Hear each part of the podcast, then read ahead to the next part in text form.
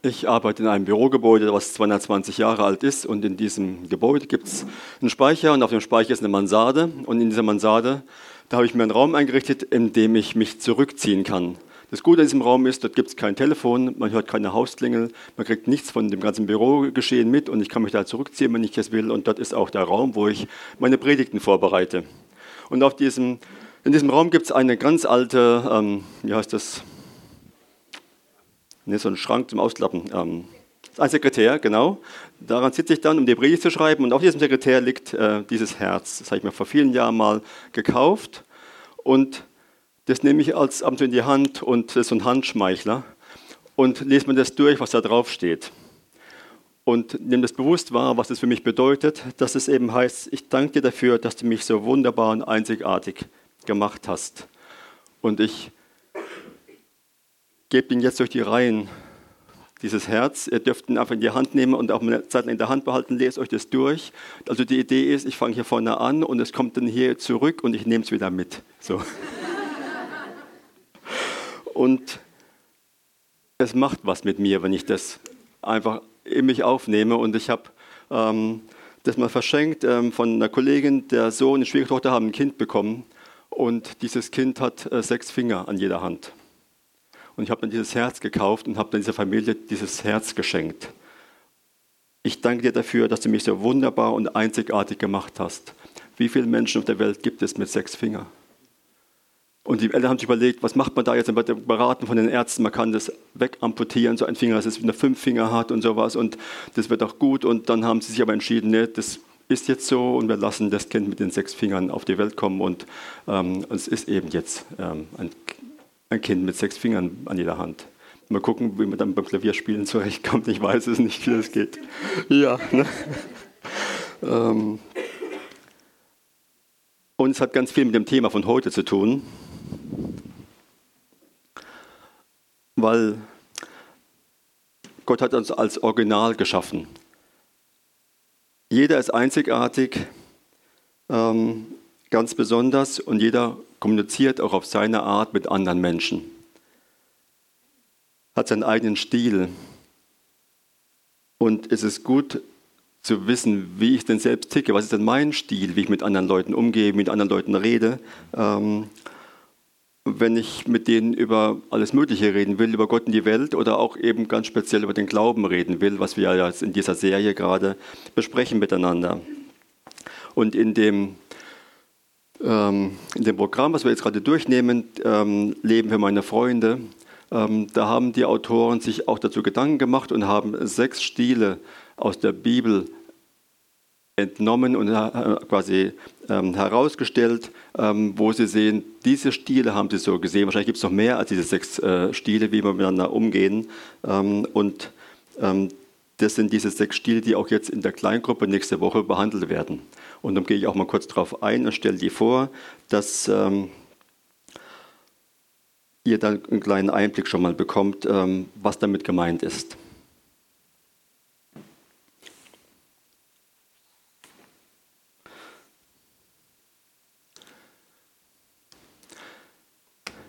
Der, der, erste Stil ist so der konfrontative Stil genannt worden. Und da hat man als Beispiel genommen Petrus in der Pfingstpredigt. Apostelgeschichte 2 ist das beschrieben.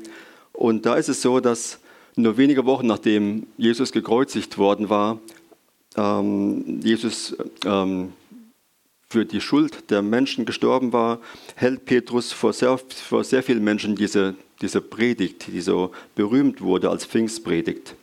Und er redet Klartext und er sagt den Leuten, was konkret passiert ist. Und er konfrontiert die Leute mit der Wahrheit. Und, äh, und diejenigen, die noch vor kurzem geschrien haben, kreuzige ihn, kreuzige ihn, ne? und die stehen jetzt da vor ihm und hören ihm zu. Und er sagt es denen auch ins Gesicht. Und diesen Jesus, den ihr gekreuzigt habt, ne, der ist jetzt wieder auferstanden und der ist für die Schuld der Welt gestorben und auch für euch. Ähm, und was passiert? Und dann heißt es, und da ging es ihnen durchs Herz. Und sie fragen, was sollen wir tun? Und er gibt ihnen die Antwort, was sie tun sollen, Sie sollen Buße tun und sollen sich bekehren zu Jesus und ab sofort ihr Leben mit Jesus leben. Und ähm, interessant, dass das so funktioniert, aber das ist halt der Stil von Petrus, ganz typisch, wenn man an den Petrus denkt, sein ganzes Leben denkt, ne? drauf in die Wetter, also das ist so, so ein Typ halt und ähm, so macht das auch, wenn er mit Leuten über den Glauben redet. Und ich kann mich erinnern an mein erstes Gespräch über den Glauben mit dem Christian Müller, der mich besucht hatte vor 40 Jahren so ungefähr, hat genau diesen Stil auch bei mir gehabt. Diesen konfrontativen Stil und hat mir gesagt, Ralf, ohne Jesus gehst du verloren. Und ich habe gesagt, nö, sehe ich nicht so. Ich bin ein guter Mensch, ich komme in den Himmel und sowas. Und sagte, nein, nein, ähm, du gehst verloren. Und ähm, so gingen wir auseinander äh, nach diesem Gespräch. Ähm, aber es hat mich nicht, wie man sieht, total abgeschreckt. Aber es war sein Stil, wie er, das, wie er über den Glauben geredet hat und ähm, das deutlich machen wollte, was ihm wichtig ist. Ein weiterer Stil der argumentative Stil wird er genannt. Und da hat man Paulus als Beispiel genommen. Diese Bibelstellen, die ich jetzt nenne, die sind auch in dem Heft äh, angegeben. Und wenn jemand mal nachlesen möchte, diese Geschichten, die dahinter stecken, kann das dann auch tun. Da stehen jeweils die Sachen auch drin. In Apostelgeschichte 17 gibt es diese Rede von Paulus auf dem Areopag. Da ist er in Korinth und ähm, dann, äh, das ist so dieser Gerichtsberg gewesen dort, der wird er dorthin geschleppt und soll einfach mal reden und verstehen, was er da jetzt eigentlich macht und sowas. Und ähm, Paulus war ja so ein Intellektueller. Das war ein, von der Ausbildung würde ich mal sagen, ein promovierter Theologe, ähm, der ähm, mit Argumenten überzeugt. Der kann brillante Reden halten, eben auf diesem Areopag zum Beispiel, wo er bei einem unbekannten Gott anfängt und dann den Bogen spannt bis dahin, dass er bei dem einzig wahren Gott und seinem äh, auferstandenen Messias endet. Oder lest mal den Römerbrief, wenn ihr wollt. Ne? Paulus ne, argumentiert und sagt, ähm, wie das alles zu verstehen ist, wie das alles zusammenhängt. Das ist auch ein Stil, ähm, mit dem man mit anderen Menschen reden kann. Und es ist ja so, dass wir, wenn wir diesen Stil haben, dass er nicht nur so ist es, wenn wir über den Glauben reden, diesen Stil verwenden, sondern wir verwenden ihn generell automatisch, weil wir einfach so sind, wie wir sind. Dann gibt es den zeugnishaften Stil. Da gibt es eine Begebenheit, die ist im Johannesevangelium beschrieben, in Kapitel 9, ähm, wo Jesus einen Mann heilt, der seit Geburt an blind ist. Und er spricht sich schnell rum und die Pharisäer, die holen sich den Mann und fragen ihn aus und sagen, hey, erklärt uns mal, was ist denn da genau passiert und ähm, wie genau und erzähl uns das. Und, und der Mann, der kann das gar nicht sagen, ähm, wie das genau war, sondern er erzählt, was er mit Jesus erlebt hat. Ne? Und er sagt dann, da war dann da Jesus und der hat dann einen Brei gemacht und hat mir auf die Augen geschmiert und dann soll ich in den Teich gehen, Siloa, und da bin ich dann in den Teich gegangen und rausgekommen und dann konnte ich wieder sehen.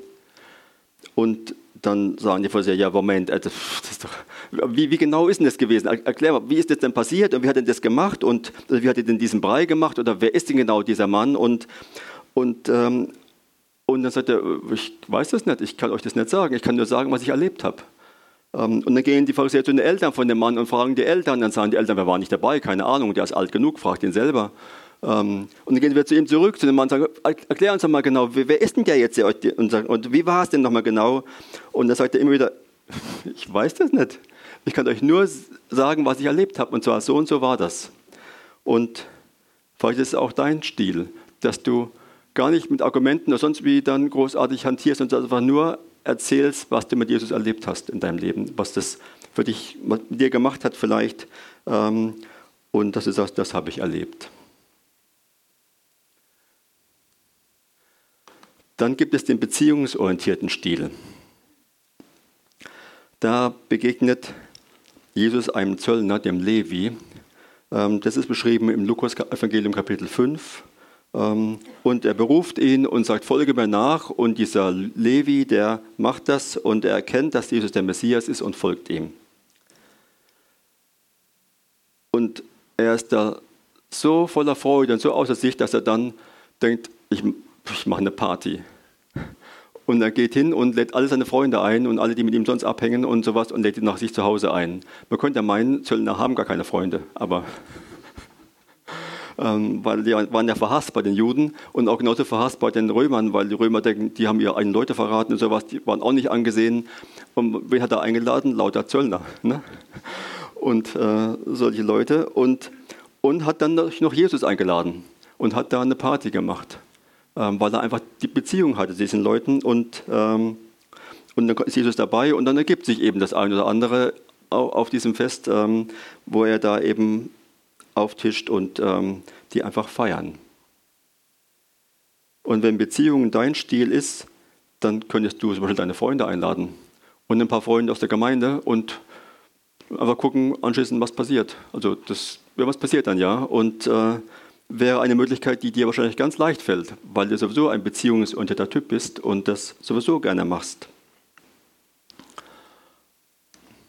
Dann gibt es den einladenden Stil. Ähm, da begegnet Jesus einer Frau an einem Brunnen. Ähm, Im Johannesevangelium Kapitel 4 ist das beschrieben und diese Frau, die hat dann Jesus als, als den Retter äh, erkannt und, ähm, und sie rennt in ihr Dorf und sagt, ihr müsst alle kommen, ihr müsst alle kommen und, äh, und sie lädt ein, sie sollen kommen und Jesus kennenlernen. Man könnte meinen, das ist doch das Gleiche, also einladend und beziehungsorientiert, äh, das wäre dasselbe, ist es aber nicht. Diese Frau hatte gar keine Beziehung in ihrem Dorf. Die war fünfmal verheiratet und ist es nicht mehr, hat jetzt einen Mann, der in wilder Ehe lebt. Äh, sie war überhaupt nicht angesehen in ihrem Dorf. Sie hat, deswegen kam sie auch mittags in der heißen Mittagshitze zum Brunnen, damit sie keinem anderen begegnet. Ähm, sie war nicht beziehungsorientiert.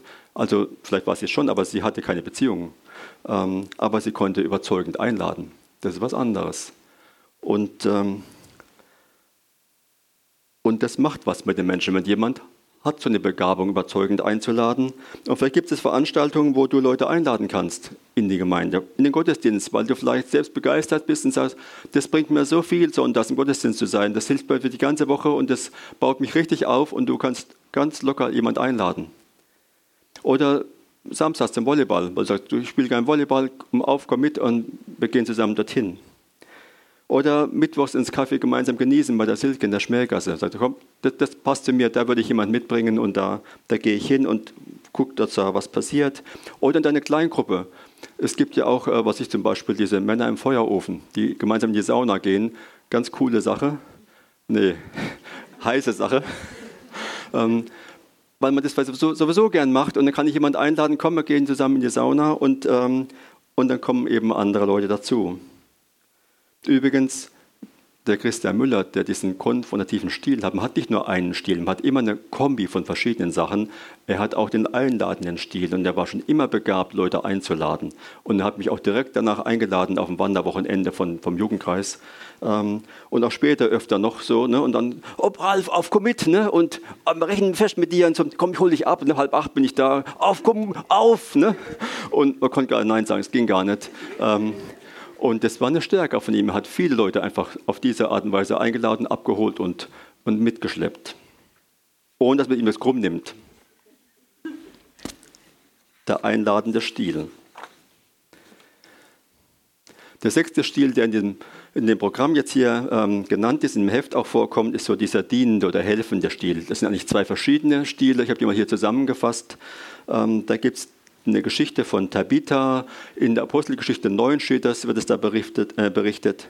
Ähm, und diese Tabitha, die ist sehr praktisch begabt. Und sie kann sehr gut handwerklich Dinge tun und sie näht Kleider und die verschenkt sie an Bedürftige, an Witwen zum Beispiel.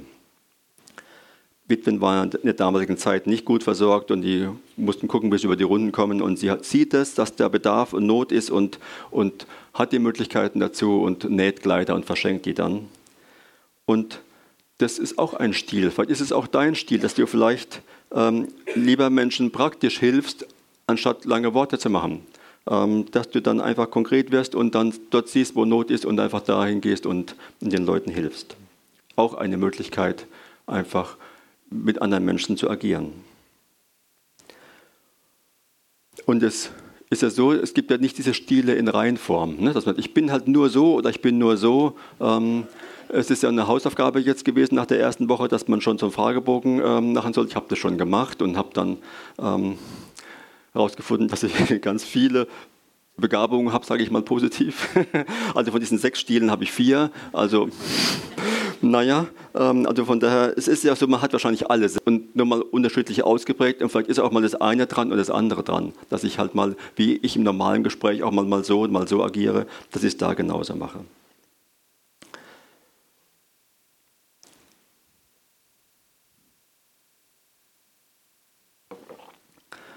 Ich habe mir jetzt noch eine Geschichte von diesen sechs Geschichten näher angeschaut und überlegt, ähm, wie hat denn Jesus Gespräche über den Glauben geführt? Und hat er bestimmte Kriterien da gehabt, wie er das gemacht hat? Und kann ich mir davon was abgucken? Und gibt es da eine Art und Weise, wo ich denke, oh, das finde ich gut, wie er das macht und das ähm, kann ich ähm, übernehmen? Oder kann ich einfach nur sagen, ja, das ist eine gute Art und Weise, mit anderen Menschen zu, zu, zu reden?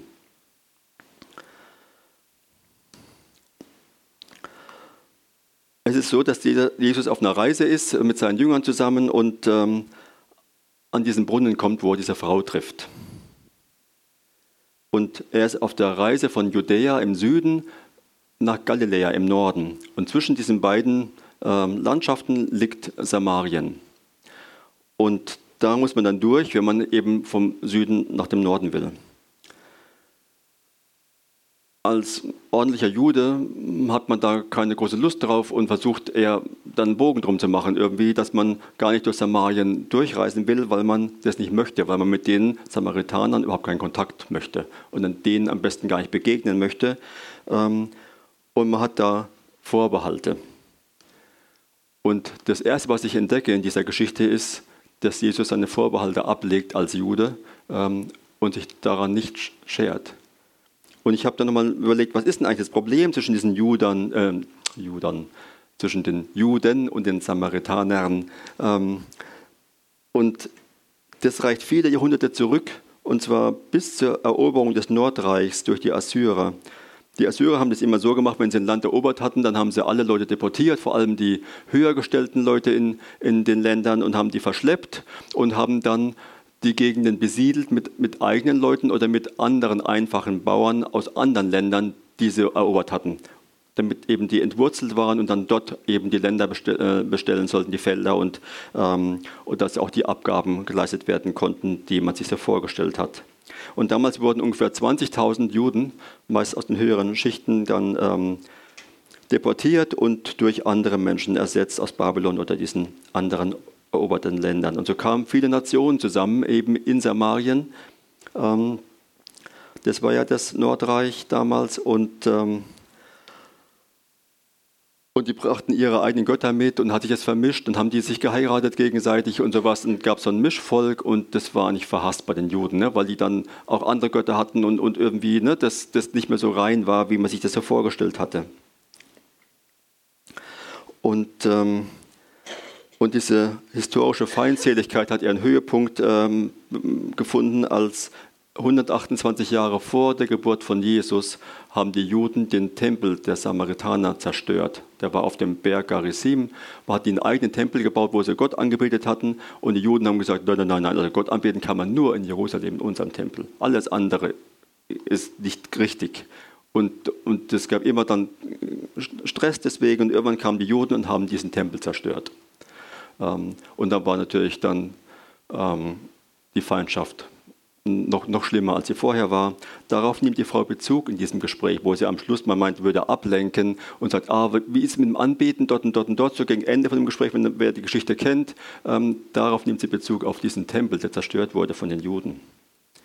Jedenfalls ist es so, man könnte als frommer Jude sagen, okay, mit dem will ich nichts zu tun haben, mit diesem furchtbaren Volk, ich gehe außen drum und ich möchte auch keinen Menschen ansprechen. Und ähm, Jesus legt seine Vorbehalte ab und das ist vielleicht auch eine Möglichkeit ähm, für dich zu überlegen, wie gehe ich mit anderen Menschen um. Ich mache mal ein Beispiel. Ich habe mir vor zwei Jahren oder drei Kajaks gekauft und mache ab und zu Kajaktouren und habe gedacht, oh, man könnte vielleicht mal eine größere Tour machen, irgendwo hin, über ein paar Tage, so mit, mit Zelt und so. Und ich, oh, wie könnte ich denn da mitnehmen? Ne?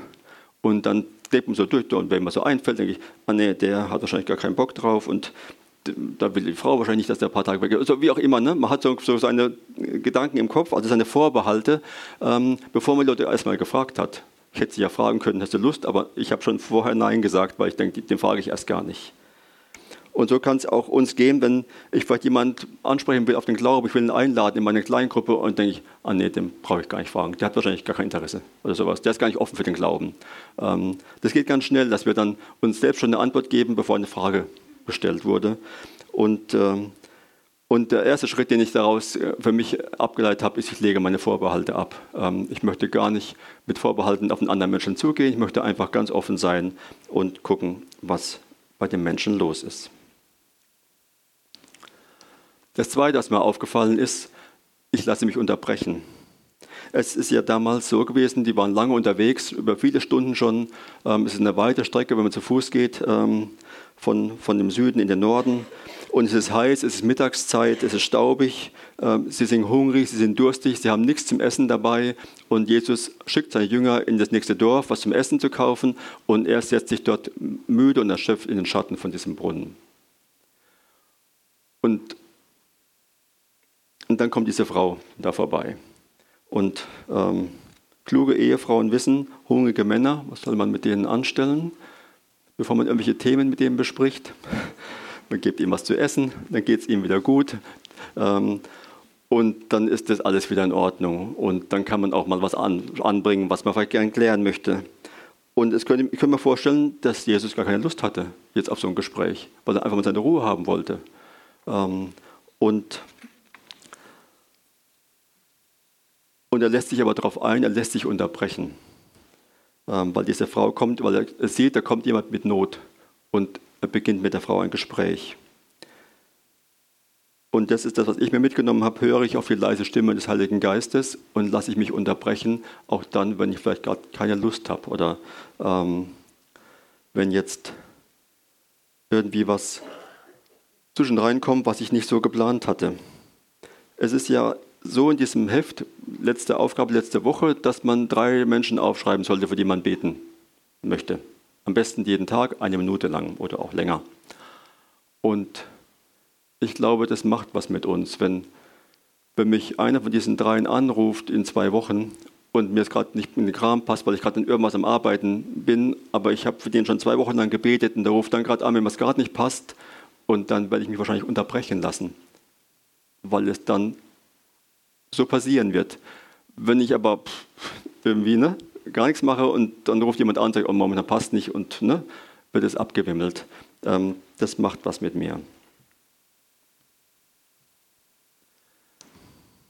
Der dritte Punkt, der mir auffällt, ich bitte andere um einen Gefallen.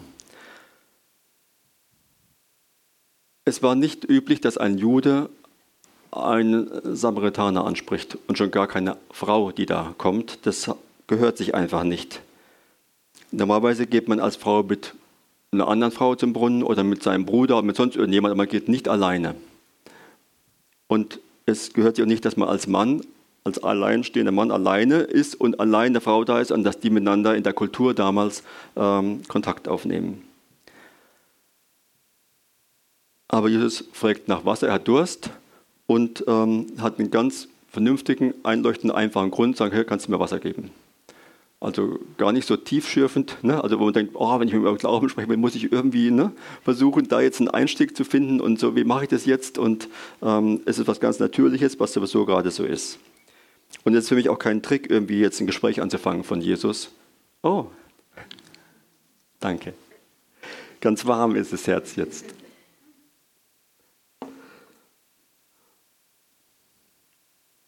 Er hat Durst und er fragt einfach nach Wasser. Das ist ein normales Bedürfnis. Wie ist es bei dir, andere um einen Gefallen zu bitten? Bin ich zu stolz dazu, andere um einen Gefallen zu bitten, weil ich dann denke, ah, das kriege ich schon selber irgendwie hin. Ähm, ich frage gar nicht und sowas, und ich lasse mir nicht gerne helfen. Ähm, ich gucke schon, wie ich da klarkomme. Das kann ein Grund sein. Oder wenn du jemand anderen fragst ähm, um einen Gefallen, an wen denkst du als erstes? Scannst du die Gemeinde ab und guckst durch, ah, wer in der Gemeinde hat das und das vielleicht das Werkzeug oder das und das könnte es haben. Ne? Ähm, und oder wer könnte mir da helfen, wer ist da begabt? Ähm, oder denkst du außerhalb der Gemeinde, an deine Nachbarschaft, denke ich, wer von meinen Nachbarn ist da begabt an dem Punkt, wer hat dieses Werkzeug, wer das und das, wen konnte ich denn da auch mal um einen Gefallen bitten? Wir wissen ja, dass Menschen gerne helfen. Grundsätzlich ist das einfach so.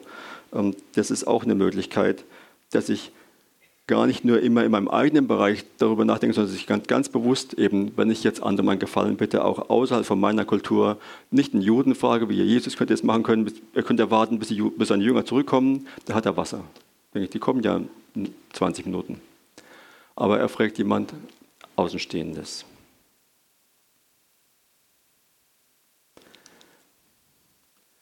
Dann fällt mir auf in seinem Gespräch, was er führt, ähm, er macht die Frau neugierig. Und Jesus sagt, wenn du wüsstest, wer zu dir spricht, wenn du wüsstest, und weckt einfach Neugierde. Wenn du wüsstest, wer gestern alles bei der Party dabei war, wenn du wüsstest, was mir gestern passiert ist, wenn du wüsstest, worauf ich mich schon die ganze Zeit freue, was am Wochenende stattfindet,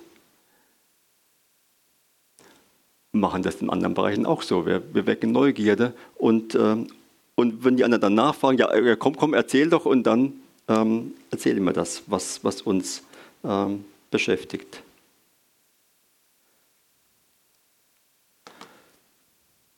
Ich wecke Sehnsucht, ist mir aufgefallen. Mache ich das?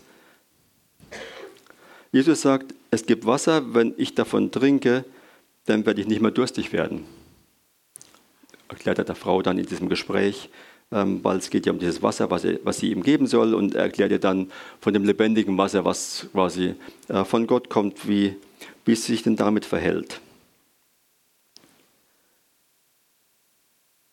Und das weckt eine Sehnsucht in der Frau. Oh, wie wenn es sowas gibt, ja, das will ich auch haben. Und es gibt ja dieses Sprichwort, ähm, wenn du Leute suchst, die dir helfen sollen, ein Boot zu bauen, dann wecke die Sehnsucht auf das große, weite Meer. Dann frage nicht, ähm, wer hat einen Hammer und wer kann, ne, wer kann damit irgendwie mir helfen, wer hat Zeit und so, und dann, äh, sondern du wächst die Sehnsucht auf das große, weite Meer und dann wirst du Leute finden, die mit dir das Boot bauen. Und das macht Jesus auch, er weckt Sehnsucht. Und, äh, und ich kann anderen Menschen von meinem Leben erzählen, von meiner Hoffnung erzählen, die ich habe, die mich ausfüllt, die mein, mein Leben trägt auch gerade in schwierigen Situationen, dass ich dann weiß, dass jemand da ist, der mich durchträgt, der für mich da ist, der mich Fragen stellen kann, der Antworten für mich hat, der mir zeigen kann, wie geht es weiter, wenn ich gerade ratlos bin und dass ich dann eine Adresse habe, an die ich mich wende.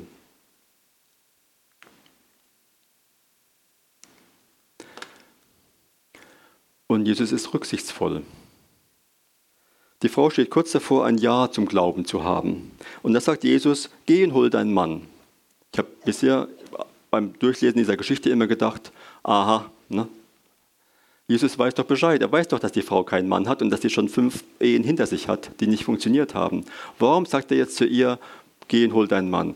Um ihr zu zeigen, ah, guck mal, wie du sündig bist, wie schlecht du bist, das zeige ich dir jetzt damit. Und ich glaube, es hat damit gar nichts zu tun. Ich glaube, es hat mit der Kultur zu tun, in dem diese Geschichte spielt. Im alten Orient standen Frauen ja so eine Entscheidung, so eine Lebensentscheidung gar nicht zu.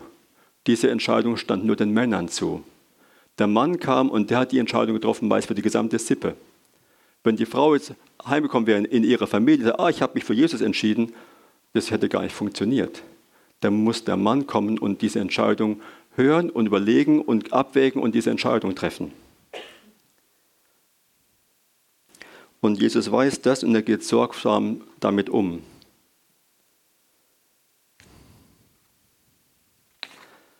Wir kommen vielleicht heute dahin, dass wir sagen, also das ist eine komische Regelung, ne? also dass man, dass man nicht mehr alleine entscheiden kann und das, jeder ist doch für sich selbst verantwortlich und so.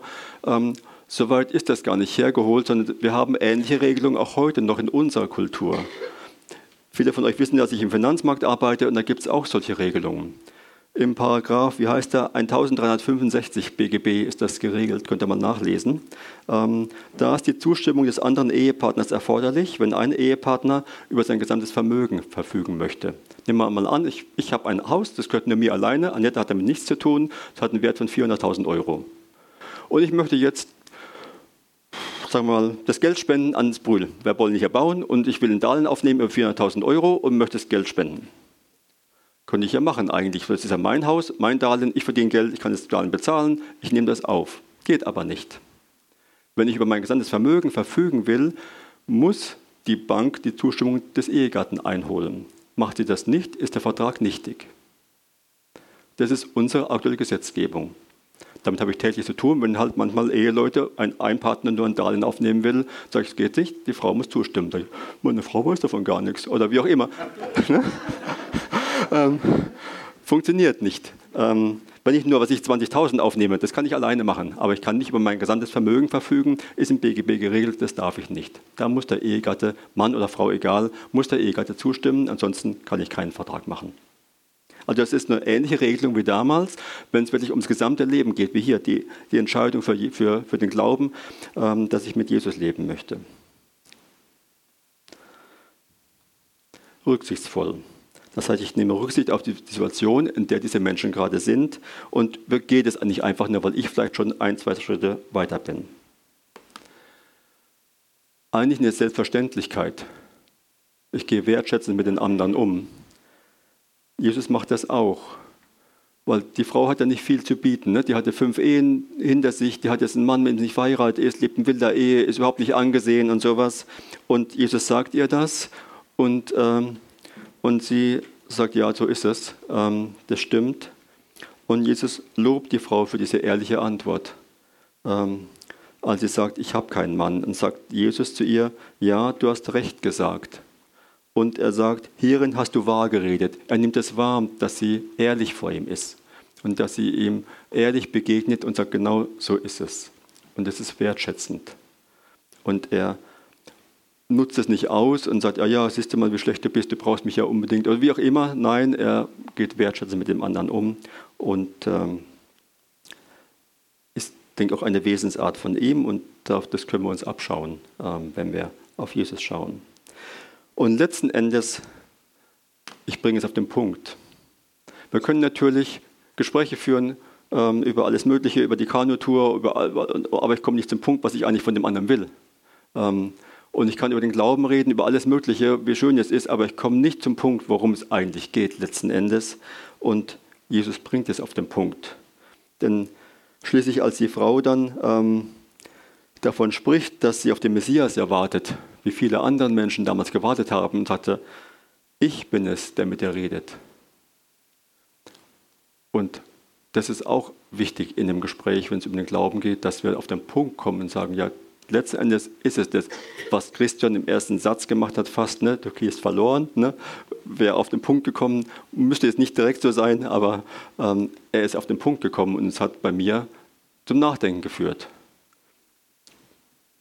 Du brauchst Jesus.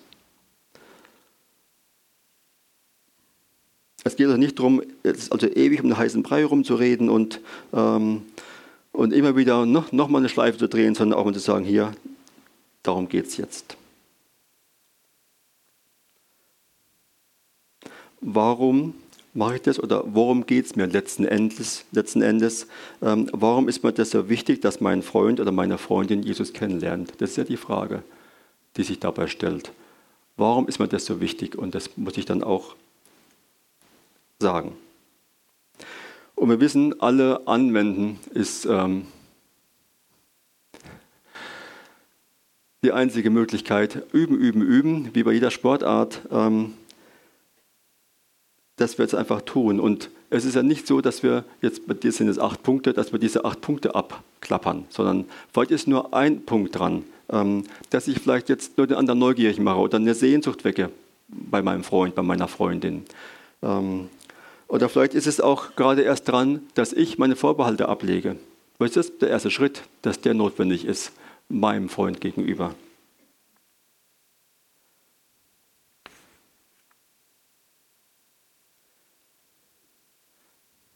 Ich habe mir überlegt, in diesem Heftchen haben wir ja auf der einen Seite drei Freunde aufschreiben sollen oder Bekannte, wie auch immer, Familienmitglieder, für die wir beten wollen, die uns so wichtig sind, dass wir sagen, für die möchte ich jetzt 42 Tage lang beten. Und ich habe mir vorgestellt, was wäre, wenn?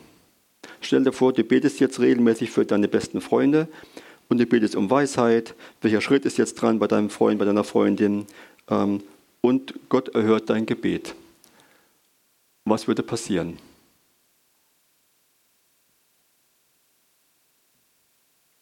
Vielleicht passiert eins von diesen Punkten, die da steht. Dass du deine Vorbehalte abbaust oder dass jetzt ein Gespräch entsteht, wo eins von diesen Punkten jetzt ähm, umgesetzt wird und Wirklichkeit wird.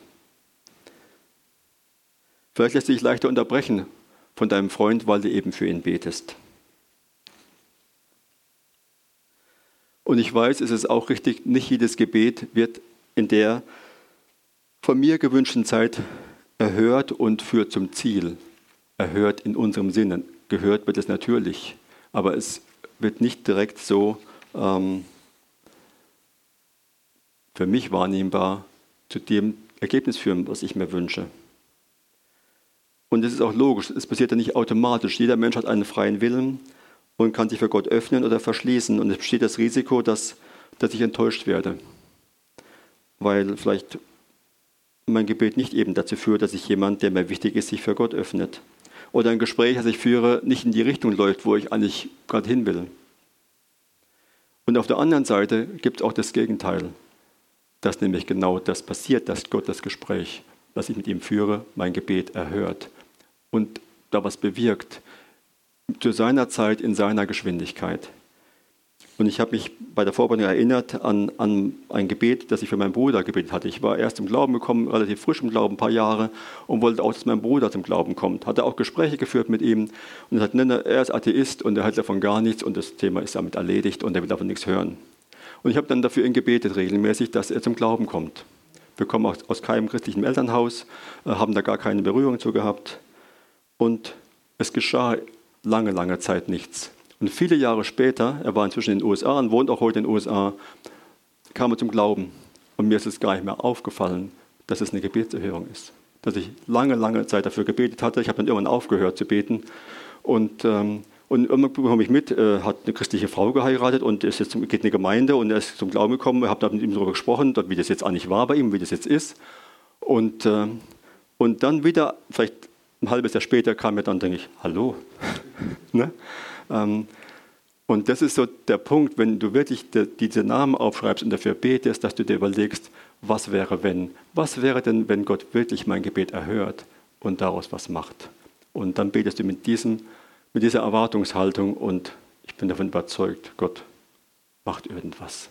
Was er macht, wissen wir nicht, aber Gott wird was tun. Und beten möchte ich auch jetzt mit euch. Lieber Vater, ich danke dir, dass du,